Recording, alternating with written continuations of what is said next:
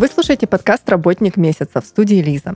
Каждый выпуск ко мне приходят представители интересных профессий, от оперных певцов и дата-сайентистов до кузнецов и медийщиков.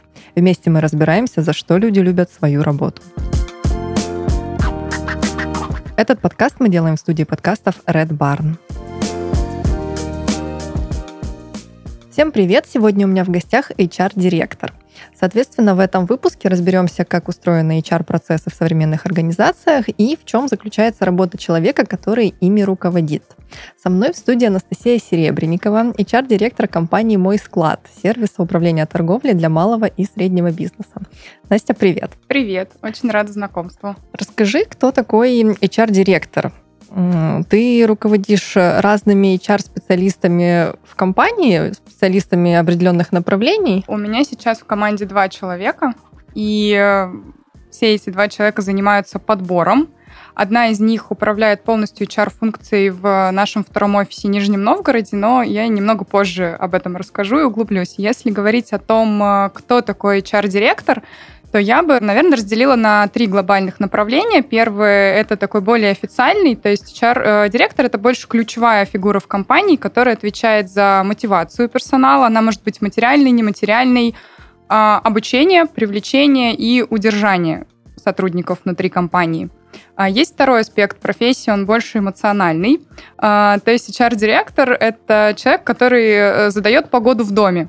Это человек, который всегда на виду, коммуницирует с коллективом, чувствует э, все запросы, ожидания, проблемы и всегда готов прийти каждому сотруднику на помощь. И, на мой взгляд, плох тот HR, который сидит в своем кабинете, потому что все-таки HR — это роль, которая объединяет людей, и прослойка некая между бизнесом и между сотрудниками компании. То есть э, глобальный HR-директор — это и нашим, и вашим, как я это говорю, то есть это такой 50 на 50.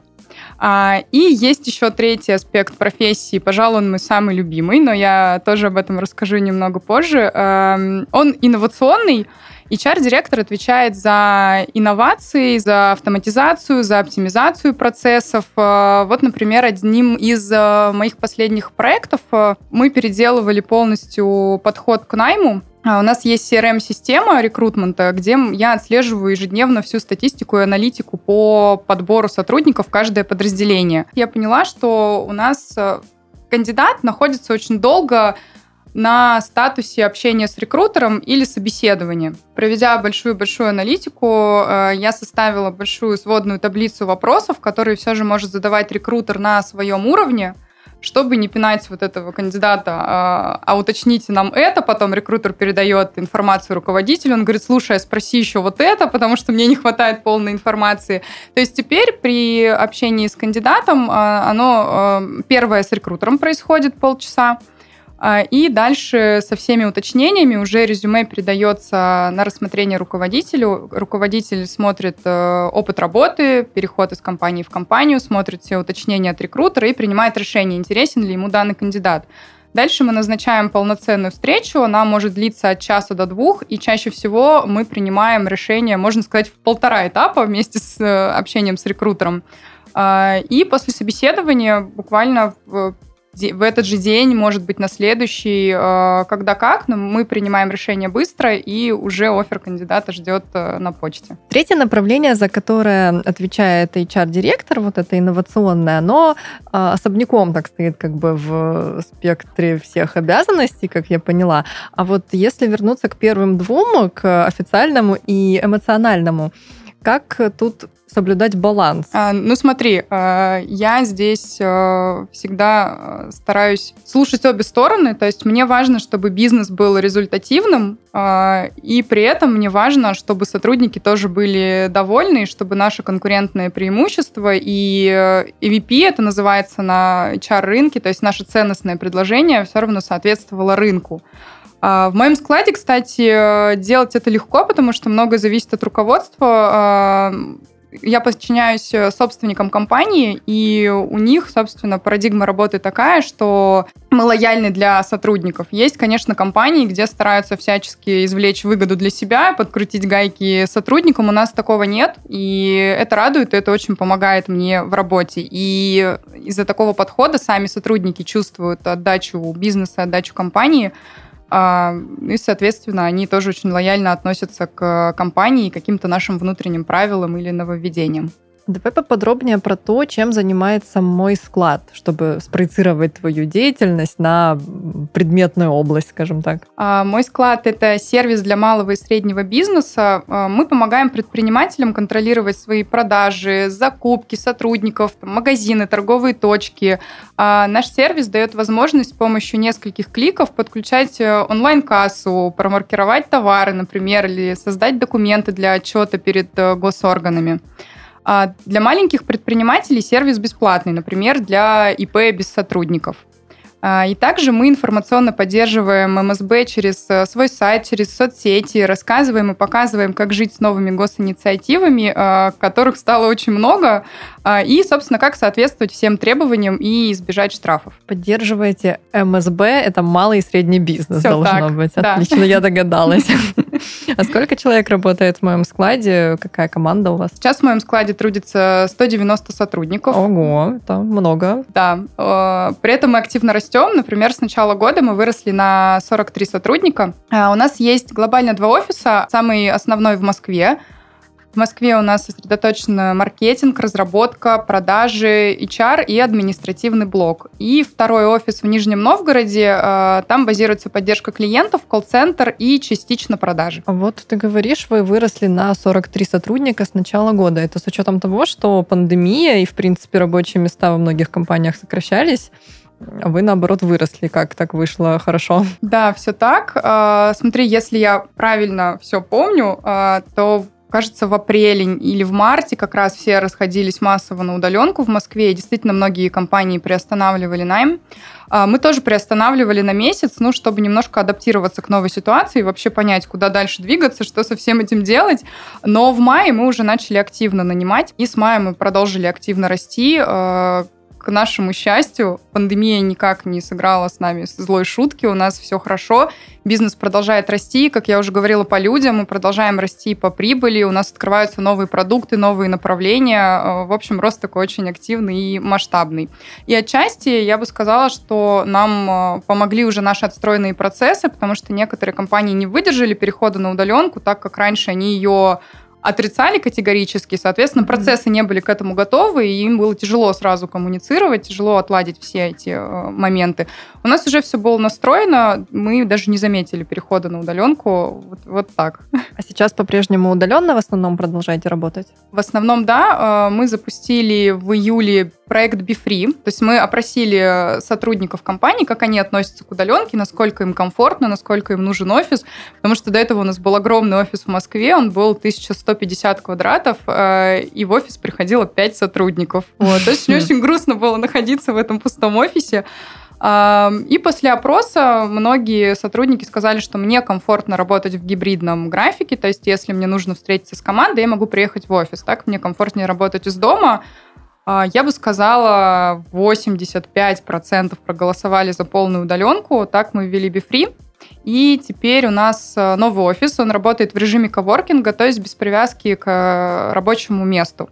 Вот я, например, сейчас э, работаю из Краснодара благодаря удаленке, вот чему я безмерно счастлива и очень благодарна за такую возможность моему складу. К чему я это сказала? Вот у меня, несмотря на то, что я HR-директор, как это принято считать, да, HR-директор там сидит в своем кабинете с Должен большим быть столом. с командой, как да, будто да, бы, да, а, но у меня нет своего стола в офисе. То есть, когда я приезжаю в офис, я бронирую переговорную комнату или просто нахожу себе свободное место в open space и работаю оттуда. А, Рабочее место, рабочий стол стационарный мы выделяем только тем сотрудникам, которые работают из офиса от 4 до 5 дней в неделю. Что конкретно поменялось в организации твоей работы с переходом на удаленку? Что теперь приходится делать иначе, чем раньше? А теперь у меня есть ежедневные встречи с моими сотрудниками. То есть, если раньше мы там, могли сидеть э, рядом и просто переговариваться через стол, то теперь мы можем находиться в разных городах, и это на самом деле не влияет никак на нашу результативность. А просто у нас появились ежедневные встречи, на которых мы обсуждаем важные вопросы, обсуждаем планы на день, что было сделано, и я как руководитель иногда корректирую эти планы, э, потому что я верхнеуровнево более знаю, чем стоит заняться сейчас, что является более срочной задачей, а что может подождать. А с точки зрения найма что поменялось? Раньше было больше недоходимости на собеседование. Это я вообще говорю не только по своему опыту, а по общению с э, HR других компаний. То сейчас гораздо проще подключиться к видеоконференции из дома. То есть, по сути, не нужно даже ехать на другой конец Москвы. И мы стали э, нанимать еще больше и быстрее, потому что мы вышли в регионы, Соответственно, у нас пул кандидатов расширился. Если раньше мы ограничивались Москвой, Подмосковьем и Нижним Новгородом, то теперь мы не ограничиваемся... Э, ну, ну нет, мы ограничиваемся часовым поясом. Конечно, мы не можем нанять э, с разницей 5 часов сотрудника, но до 3 часов в разнице во времени мы спокойно нанимаем и идем в эти регионы. А есть критерии отбора персонала, продиктованные именно сферой деятельности компании? Что-то вот такое особенное, какие-то особенные требования, которые предъявляет вот конкретно мой склад кандидатам? Да, а, пожалуй, это высокие требования к разработчикам, потому что мой склад объективно сложный, очень емкий, и продукты, и продукт высокого качества — и, э, например, middle разработчики часто у нас могут претендовать на позицию junior разработчика. Э, периодически мы с таким сталкиваемся.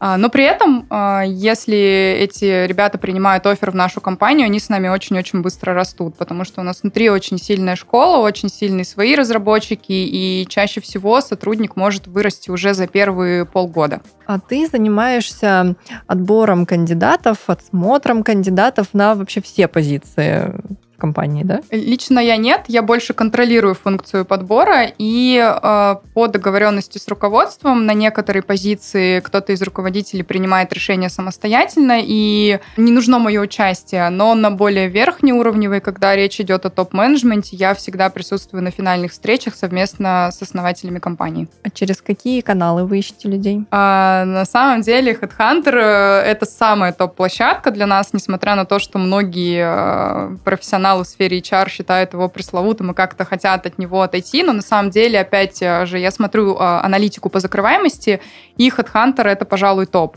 А, еще мы ходим в LinkedIn, Facebook, ВКонтакте. Вот, э, например, э, Android-разработчика проще найти ВКонтакте, чем на Фейсбуке. Честно, не знаю, с чем это связано, но вот по каждому направлению, по каждой вакансии есть какие-то свои Какая интересная источники. корреляция, как да. это может быть связано. Да, еще мы смотрим людей на Хабр карьере. У нас э, там есть компанейский блог, и у моего склада на Хабр карьере достаточно высокий рейтинг. Э, сотрудники наши и бывшие сотрудники оставляют свои отзывы по работе в компании. Это помогает поддерживать высокий рейтинг на сайте.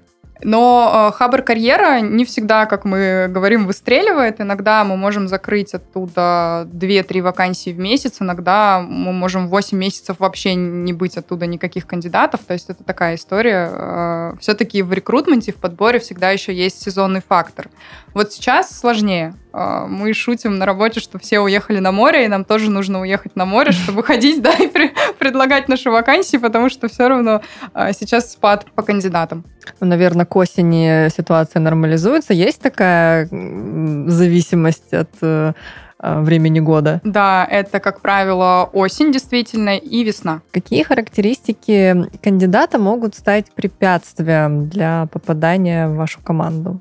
Ну, я, конечно, не имею в виду очевидные характеристики, вроде того, что он просто плохой специалист или очень неприятный человек. Что-то такое более неочевидное. Вот, кстати, или очень неприятный человек. Некоторые компании, кстати, закрывают на это глаза. Я знаю такие компании. То есть для кого-то больше важны хард-скиллы, чем э, софт-скиллы. Что происходит в моем складе? Ну, тут я не открою Америку. Для нас очень важно, как человек впишется в нашу корпоративную культуру.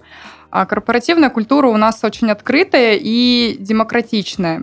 И в нашей компании нет места снобизму, грубости. А, у нас не работает внутри принцип «я начальник, ты дурак», и только вежливое, дружелюбное взаимодействие. А, то есть открытость, готовность прийти на помощь, умение решать спорные вопросы адекватно. А, но если человек привык быть э, резким, командовать или общаться со своими сотрудниками или коллегами авторитарно, то такой человек мало того, что не приживется в нашей компании, так ему самому будет крайне некомфортно работать в моем складе. Приходилось ли увольнять людей по причине того, что они не подошли по командному духу. Да, были такие случаи. А, к сожалению, не всегда можно это распознать на этапе собеседования. Такое было, и чаще это происходит, конечно же, обоюдно. а, потому что, как я уже сказала, сам сотрудник тоже чувствует, что он не вписывается, чувствует себя дискомфортно, и, как правило, мы понимаем это очень быстро, в первую неделю или две максимум. Как вы обучаете персонал, новый персонал, я имею в виду? Есть какие-то особые техники анбординга? У нас э, есть обучение для IT-персонала и есть обучение для колл-центра и поддержки клиентов. А если говорить про IT, то в первую неделю, э, максимум в две, сотрудник проходит четырехчасовое обучение по продукту, э, и там же мы рассказываем про устройство внутренних процессов компании. А, и, например, э, новичок в Нижнем Новгороде в команде поддержки или колл-центра проходит обучение от 3 до 5 недель, прежде чем его допустят к задачам и к реальному общению с пользователями. Но в Москве, например, обучение проходит уже в процессе работы, то есть э, когда выходит сотрудник, он уже начинает работать над задачами и параллельно проходит э, четырехчасовое обучение. А в чем разница? Почему э, в одном городе так, в другом иначе? Потому что все-таки разные роли, и разработчик может уже начать копаться в коде, да, работать над задачами, брать от мелких к более великим. А так как мой склад очень сложный продукт, э, сложно сразу же техподдержку оказать новому сотруднику, пользователю и рассказать, как правильно, как должно работать, как ему поступить и что ему сделать. Ну, то есть без обучения он просто не сможет это... Он просто не сможет ничего сказать. А обучаете ли действующих сотрудников на постоянной основе? Это вообще твоя зона ответственности? Это моя зона ответственности. Смотри, как у нас это устроено. А, мы не проводим какие-то тимбилдинги с бизнес-тренерами, когда приглашаем их в офис, а, но при этом у нас э, есть программа по обучению. А, любой сотрудник компании может подать заявку на обучение, согласовать его через своего руководителя и пойти э, куда угодно, на что угодно, если это прикладывается к его сфере деятельности в моем складе. Ну, то есть разработчик не может пойти на курсы кройки и шитья, вот, мы, конечно, не против, но не за счет компании, как говорится, а если это касается повышения скиллов именно по разработке, то, конечно, почему нет, компания берет на себя обязательства по компенсации, и оплачивает такое обучение сотруднику. Какие еще бонусы для сотрудников есть э, в моем складе? Ну, наверное, это какие-то спортивные штуки, как это часто бывает, страховки или что-то иное? Спортивные штуки страховки у нас есть. Сейчас расскажу. Мы оплачиваем всем сотрудникам ДМС э, и даже тем, кто работает из регионов – тоже подключаем к программе ДМС после испытательного срока. У нас еще есть компенсация фитнеса. 50% мы компенсируем затраты на фитнес. А, у нас есть оплата обедов, если сотрудник работает из офиса. А, в Москве, допустим, если сотрудник работает из офиса, мы компенсируем оплату обеда. В Нижнем Новгороде у нас все стационарно без удаленки работают из офиса, поэтому им привозят обеды прямо в офис, что, что очень-очень удобно. Кстати, сами ребята даже мне э, рассказывали, что это действительно удобно, тебе не нужно тратить время на поиски кафе, чтобы туда дойти, чтобы ждать официанта, а время, которое остается после обеда, они могут потратить на прогулку или на чтение книг, что очень здорово. Вот они благодарят нас за такую экономию времени времени. А, что из нестандартного есть? А, мы в моем складе доплачиваем отпуск и больничный до оклада. То есть не по соцстраху, допустим, больничный, когда у сотрудника небольшой стаж, и он получит совсем какие-то копеечные деньги за свое, допустим, двухнедельное отсутствие, или отпуск, который тоже считается по среднему заработку. То есть, по сути, глобально сотрудники моего склада никогда не теряют денег. Э, где бы мы ни были, на больничном, не дай бог, э, или в отпуске, мы всегда получаем ровно свою зарплату. То есть здесь э, тоже классная плюшка от компании компания о нас заботится. И еще из нестандартного мы выделяем 5 дней безбольничного в год. Они плюсуются дополнительно к отпуску. Это такие дни, когда, допустим, ты неважно себя почувствовала. А, бывает такое в четверг или в пятницу, но понимаешь, что больничный будет перебором, а отлежаться все же нужно, и очень сложно сконцентрироваться. Такие дни а, можно не работать, не коммуницировать с командой, просто написать, что «Привет, коллеги, у меня сегодня день безбольничного, там очень болит голова». Вот, э, все поставят э, мишек-обнимашек в слэке, какой-то, не знаю, там, э, еще приятный смайл, напишут «Выздоравливай, выздоравливай, мы тебя ждем». Ну, у вас такая, как я понимаю, дружественная атмосфера. Как ее удается поддерживать при удаленности команды? Понятно, что сейчас это небольшая проблема в техническом плане, но тем не менее какой-то человеческий фактор же тут присутствует. Люди не видятся лично, и, возможно, все-таки это как-то сказывается на уровне взаимоотношений. Что вы делаете, чтобы они были э, хороши? Ну, тут э, я бы сказала, что сотрудники выступают как амбассадоры хорошего отношения. То есть э, такая культура в моем складе вежливая была всегда. Uh, и она распространяется на новеньких сотрудников. И как вот мы с тобой уже проговорили, uh, те, кто в нее не вписываются или хотят как-то по-другому, они сами это очень быстро понимают и э, покидают компанию а именно какие-то мероприятия, какие-то корпоративные активности проводятся? Да, мы два раза в год проводим корпоратив. Один из них э, зимний, второй летний. А еще мы часто практикуем э, хорошие подарки сотрудникам. Э, вот, например, мы дарили масштабные подарки на день рождения компании. В апреле моему складу было 14 лет. А, и мы подарили каждому сотруднику большую колонку Яндекс станции с Алисой. Угу. Естественно, мы еще раз все вместе встретились. Это была вечеринка в офисе. А, ну, еще хочу отметить, что последнюю пятницу каждого месяца в моем складе проходит пицца- party. Сейчас она проходит в гибридном формате. Раньше мы все встречались в офисе, теперь часть подключается удаленно, часть приезжает в офис. В офисе это всегда выступление как, какого-то коллеги с, со своей презентацией. Обычно мы опрашиваем ребят э, на тему, что вам интересно, про что бы вы хотели послушать. Может быть, вы что-то хотите сами рассказать или э, есть идея по приглашению, допустим, стороннего спикера. А, и, как правило, в офисах в Москве и в Нижнем это всегда пицца и пиво. Вот. И те, кто удаленно, мы тоже выделяем бюджет, они могут заказать себе пиццу с доставкой домой. Так всегда интересно узнавать, как это все устроено в разных компаниях, потому что у всех э, прогрессивных, современных проектов э, есть какие-то свои фишки, связанные с корпоративной культурой. Это всегда так классно. Что касается корпоративной культуры, кстати, ее целенаправленное формирование э, как-то у вас осуществляется? Есть ли какие-то, э, ну, условно, кодексы, которыми должен руководствоваться сотрудник, э, что-то, что вот прям нужно выполнять согласно вашим корпоративным правилам? А, нет, особого кодекса у нас э, нет. Конечно, есть небольшой свод статей по тому, как мы коммуницируем, чтобы новый сотрудник не терялся, мог ознакомиться с каждой статьей, чтобы ему было понятно, а, как обращаться. Ну, а банально, что мы все общаемся на «ты». У нас не принято общаться на «вы» абсолютно все, и неважно, какого возраста сотрудник и сколько разница в возрасте между сотрудниками на «ты». То есть вот такого рода есть свод правил. Э, есть правила корпоративной переписки, то есть как правильно пишется мой склад. Э, мы, например, не пишем «вы» с большой буквы, это корпоративное правило. Для нас это очень важно, и такой свод правил у нас тоже есть. Он лежит на нашем корпоративном HR-портале, с которым мы знакомим каждого сотрудника в первый день работы. На этом же портале, кстати, у нас настроены онлайн-процессы. Например, смотри, чтобы пойти в отпуск, сотруднику нужно выполнить всего два клика, и может он это сделать сделать из любой точки мира. Э, Все происходит онлайн.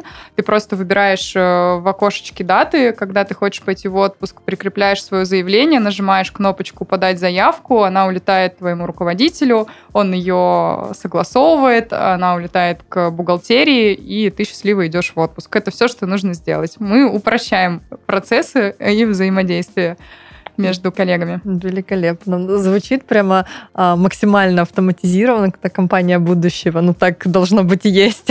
Еще есть к чему стремиться, конечно. У меня а, много планов а, в автоматизации, но что-то уже успешно работает внутри. Вот вернемся к вопросу о бонусах. А, есть какая-то особая соцподдержка сотрудников? А, что-то, чего, может быть, нет в других компаниях? Или что-то, что рассчитано на особые группы людей? А, нет, чего-то особого нет. Единственное, что я выделила, это дополнительные дни для болезни в год и то, что мы доплачиваем отпуск и эм, больничные до оклада. Такое действительно не часто встречается в российских компаниях. А, что-то из практик мы э, заимствуем у Запада. Много вообще мониторишь э, рынок, э, ориентируешься на какие-то тренды зарубежные или, может быть, не зарубежные? Да, смотрю, общаюсь с коллегами. А, есть коллеги в зарубежных компаниях. А, иногда, конечно, мне э, кружит голову их HR-практики. Я понимаю, что, пожалуй, в России пока нет такого нигде. А, может быть, только в Google. Ну, например, что тебя из последнего увиденного очень впечатлило, что захотелось внедрить э, у себя? Например, э, я состою в блогерском клубе э, одного из известных блогеров, вот, и там я познакомилась с девушкой, которая живет в Америке и работает в Google. Ее муж работает в Амазоне, который находится в Сиэтле, и сейчас им нужно было переезжать в Сиэтл. Так вот, она рассказала, что компания взяла на себя все обязательства по их переезду, вплоть до упаковки э, вещей, сэкономила им десятки тысяч долларов, э, выделила на 45 дней квартиру в Сиэтле, пока они не найдут э, квартиру, в которой они переедут, и эту квартиру помогает им искать полностью выделенный менеджер, который ищет под, именно под их параметры. а, и при этом Amazon выделила им, а, если я правильно помню, 2600 долларов а, просто на карманные расходы при перелете. Ну, согласись, классно. Я классно. такого, я, я правда не слышала такого про Россию.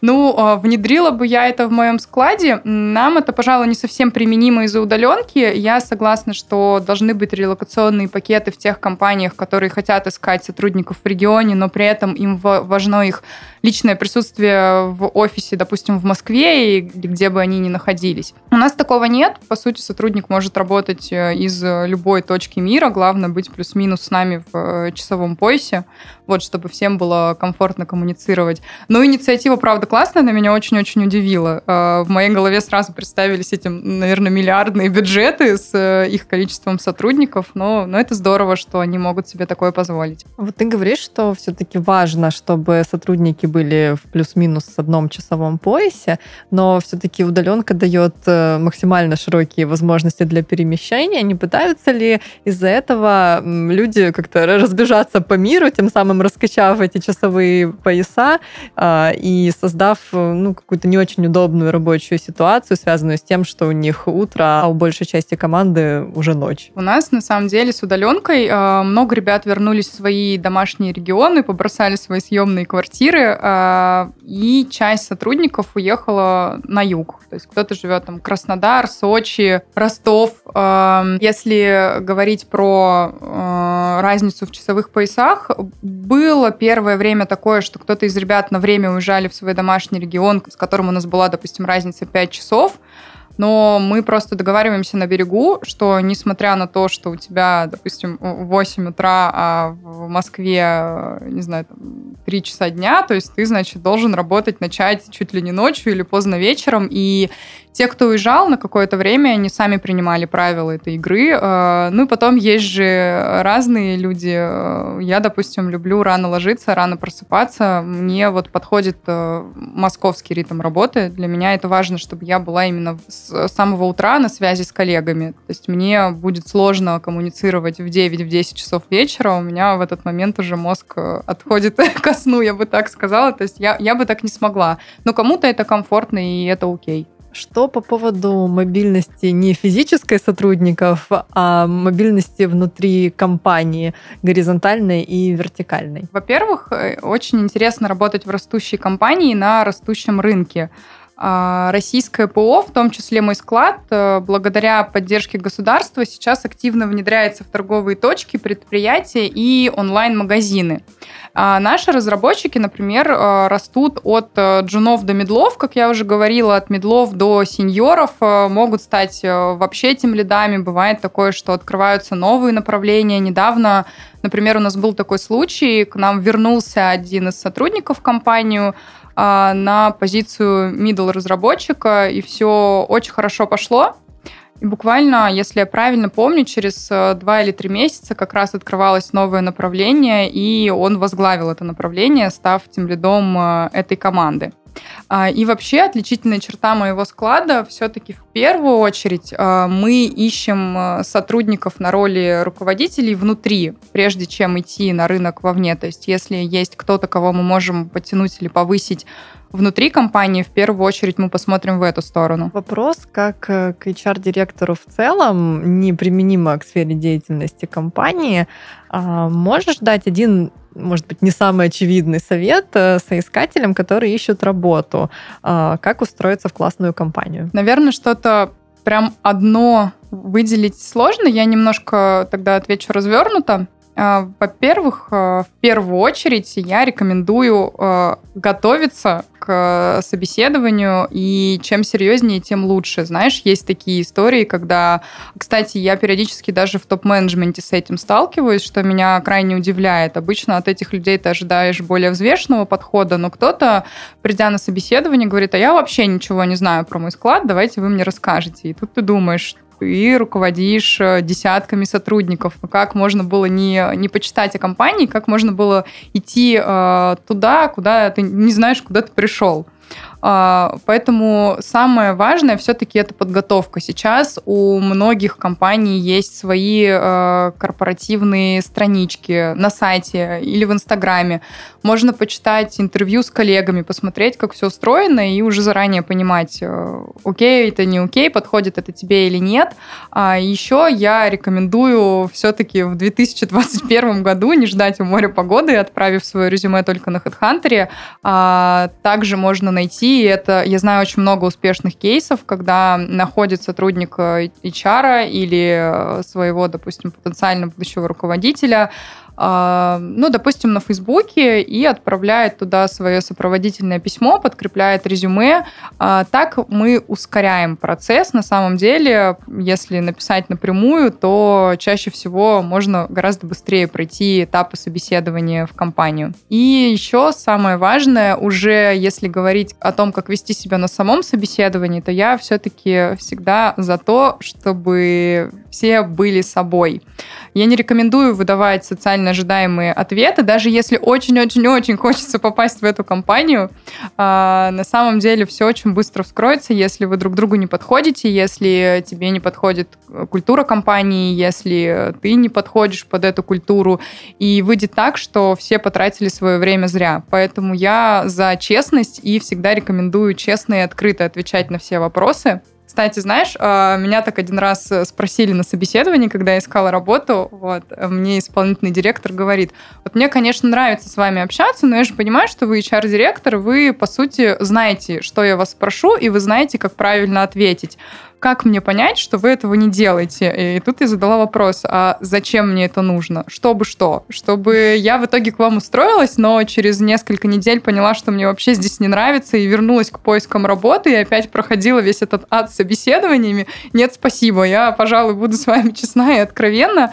Ну, то есть про HR, кстати, есть тоже такой э, стереотип. Кто-то думает, эти ребята на 300% знают, как идеально пройти собеседование. Но небольшой спойлер, мы тоже переживаем, когда оказываемся по ту сторону, в общем, поиска. Когда мы ищем сами себе работу, мы тоже переживаем и тоже испытываем все те же прелести поиска работы, что и любой другой э, человек. Вот, кстати, ни разу об этом не задумывалась, э, как HR все это делают. На самом же деле, да, особых различий различий, наверное, и нет. Да? Конечно, это также стрессово. Во-первых, ты тоже не знаешь, о чем тебя будут спрашивать. У каждой компании же э, свои главные направления. То есть где-то HR это такой э, бади или классный человек, который просто ходит со всеми, общается, веселится, устраивает зарядку в офисе. Где-то HR это более такая стратегическая роль, о которой я говорила, когда мы пересматриваем, перерабатываем процессы, все оптимизируем, автоматизируем. Поэтому ты никогда не знаешь, да, с кем ты столкнешься. И бывает такое, и у меня было такое, когда мне хотелось закончить собеседование очень быстро, но я, как правило, говорила об этом сразу. Еще, знаешь, вот сейчас тебе рассказываю, мне вспомнилась как раз э, ситуация про честность. Она очень смешная, но она, она честная. А однажды у меня было такое в опыте. Мы искали э, ведущего тестировщика в компанию, вот, и как-то пришел один из кандидатов. Это было во времена до удаленки. Мы проводили собеседование в офисе.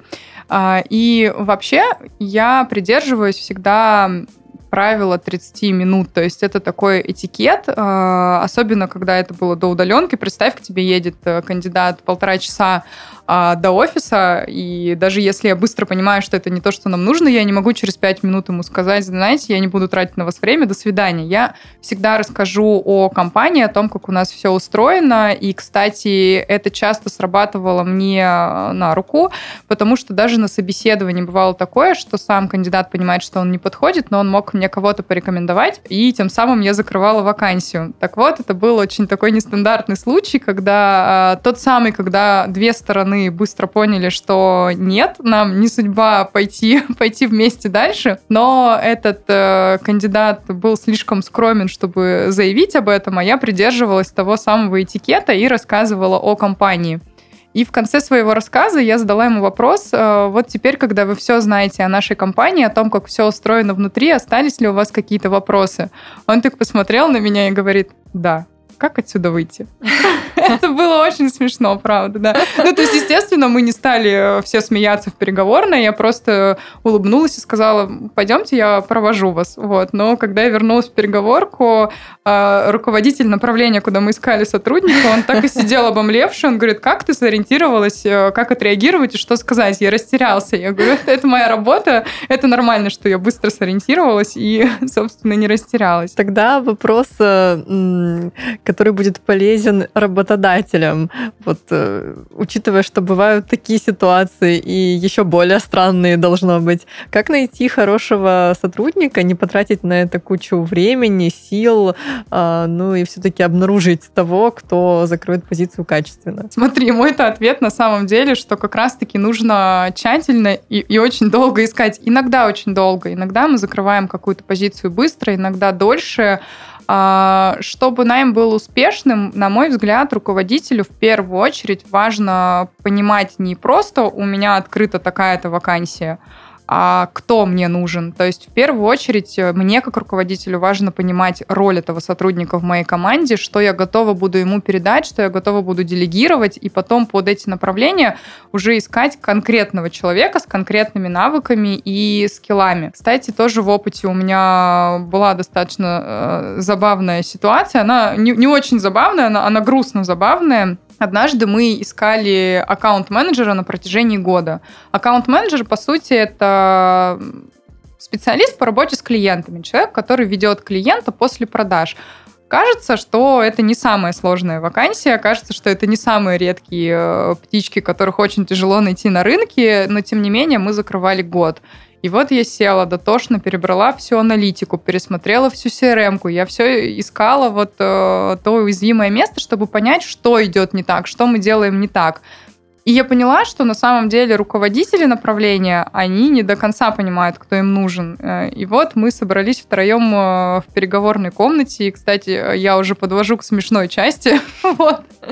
А, я нарисовала на флипчарте несколько колонок и попросила их рассказать мне, кто в их представлении, кто такой аккаунт-менеджер, что они от него ждут, то есть конкретно какие функции они ему передадут – и какими качествами он должен обладать, и как мы это будем проверять. То есть понятно, что я как HR понимаю, как проверить те или иные качества, но руководитель тоже должен принимать активное участие в собеседовании, тоже задавать вопросы, и я хотела вот отследить их понимание такое более глубинное э, в аккаунте, и в итоге я услышала ключевое. Знаешь, Настя, вот мы смотрим всех кандидатов, но нам нужен кто-то проактивный, а мы не можем найти проактивного человека. И что-то меня дернуло спросить их, кто такой проактивный человек, кто такой проактивный сотрудник. Они так посидели, подумали, а, переглянулись и говорят, ну, это такой а, активный чувак или девчонка, который классно болтают, завязывает здорово отношения с клиентами, чтобы они были на одной волне, на ты и все такое. Я говорю, это не проактивный сотрудник, это... Просто да. веселый. это, да, да, да. Это, ну, это просто веселый сотрудник, это такой рубаха-парень свой в компании. Вам, конечно, классно будет с ним работать вместе. У них такая дружественная обстановка именно в отделе, э, но, пожалуй, проактивность она состоит в другом. И вот когда мы разобрали все эти моменты, я потом подключила рекрутера к этой задаче, которая была ответственна за найм в этот отдел. У нее тоже уже взрывался мозг. Она говорит, я уже посмотрела всех, я не понимаю, в чем дело, я не понимаю, что не так. Ребята хорошие, но что не так? А, и после этого мы закрыли вакансию за месяц. Ну, то есть здесь э, рациональное зерно в том, что э, проблемой работодателя зачастую бывает э, то, что он сам не знает, чего хочет, и не может, может быть, сформулировать э, до конца верно себе и коллегам э, вот этот запрос. Да, все так. Например, я сейчас ищу в свою команду рекрутера, э, и если бы я не знала четко, кто мне нужен, именно под какую роль э, рекрутеры, все-таки они бывают э, разные, кто-то общается с кандидатами поверхностно, просто передает их как э, мячик там с хедхантера руководителю и такой, э, такое передающее звено.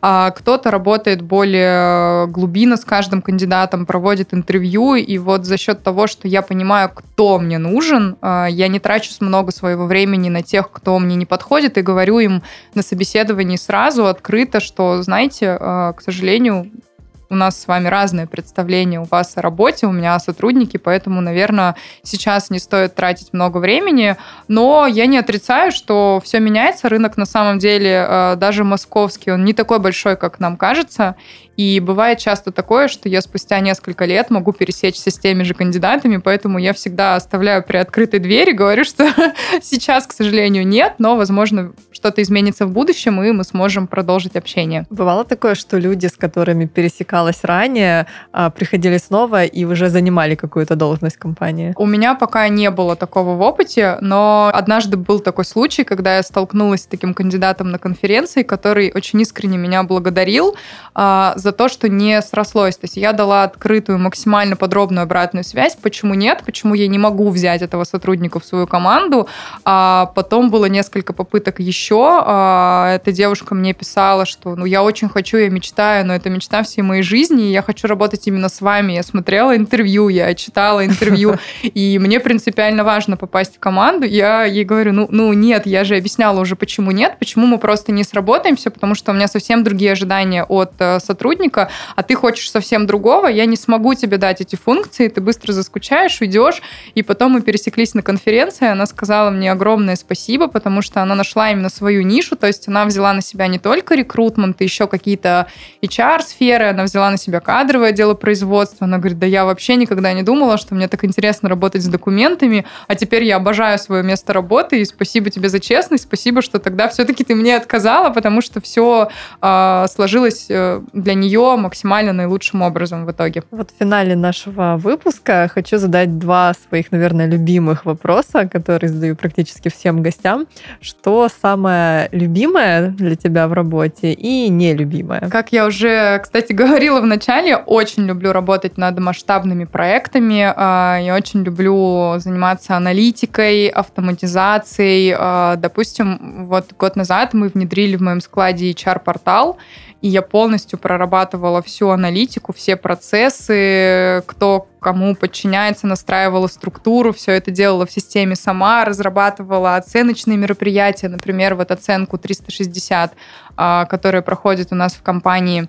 А, мне нравится участвовать в подборе ключевых людей, когда это сложные вакансии а, на уровне бизнеса. Мне всегда очень интересно, что происходит в других компаниях. Мне нравится общаться том числе и с руководителями, перенимать какие-то их лучшие практики, возможно, крупных компаний – и меньше всего, пожалуй, мне нравится организаторская деятельность. Э, вот, допустим, у нас раз в год проходит масштабная оценка, когда мы проводим оценку всех сотрудников компании. Нужно настроить все опросники, нужно отправить их каждому сотруднику, каждому руководителю, проследить, чтобы все правильно заполнили, ответить на все уточняющие вопросы, а, назначить встречи. Представь, вот нас сейчас 190, то есть, по сути, это там 190 встреч.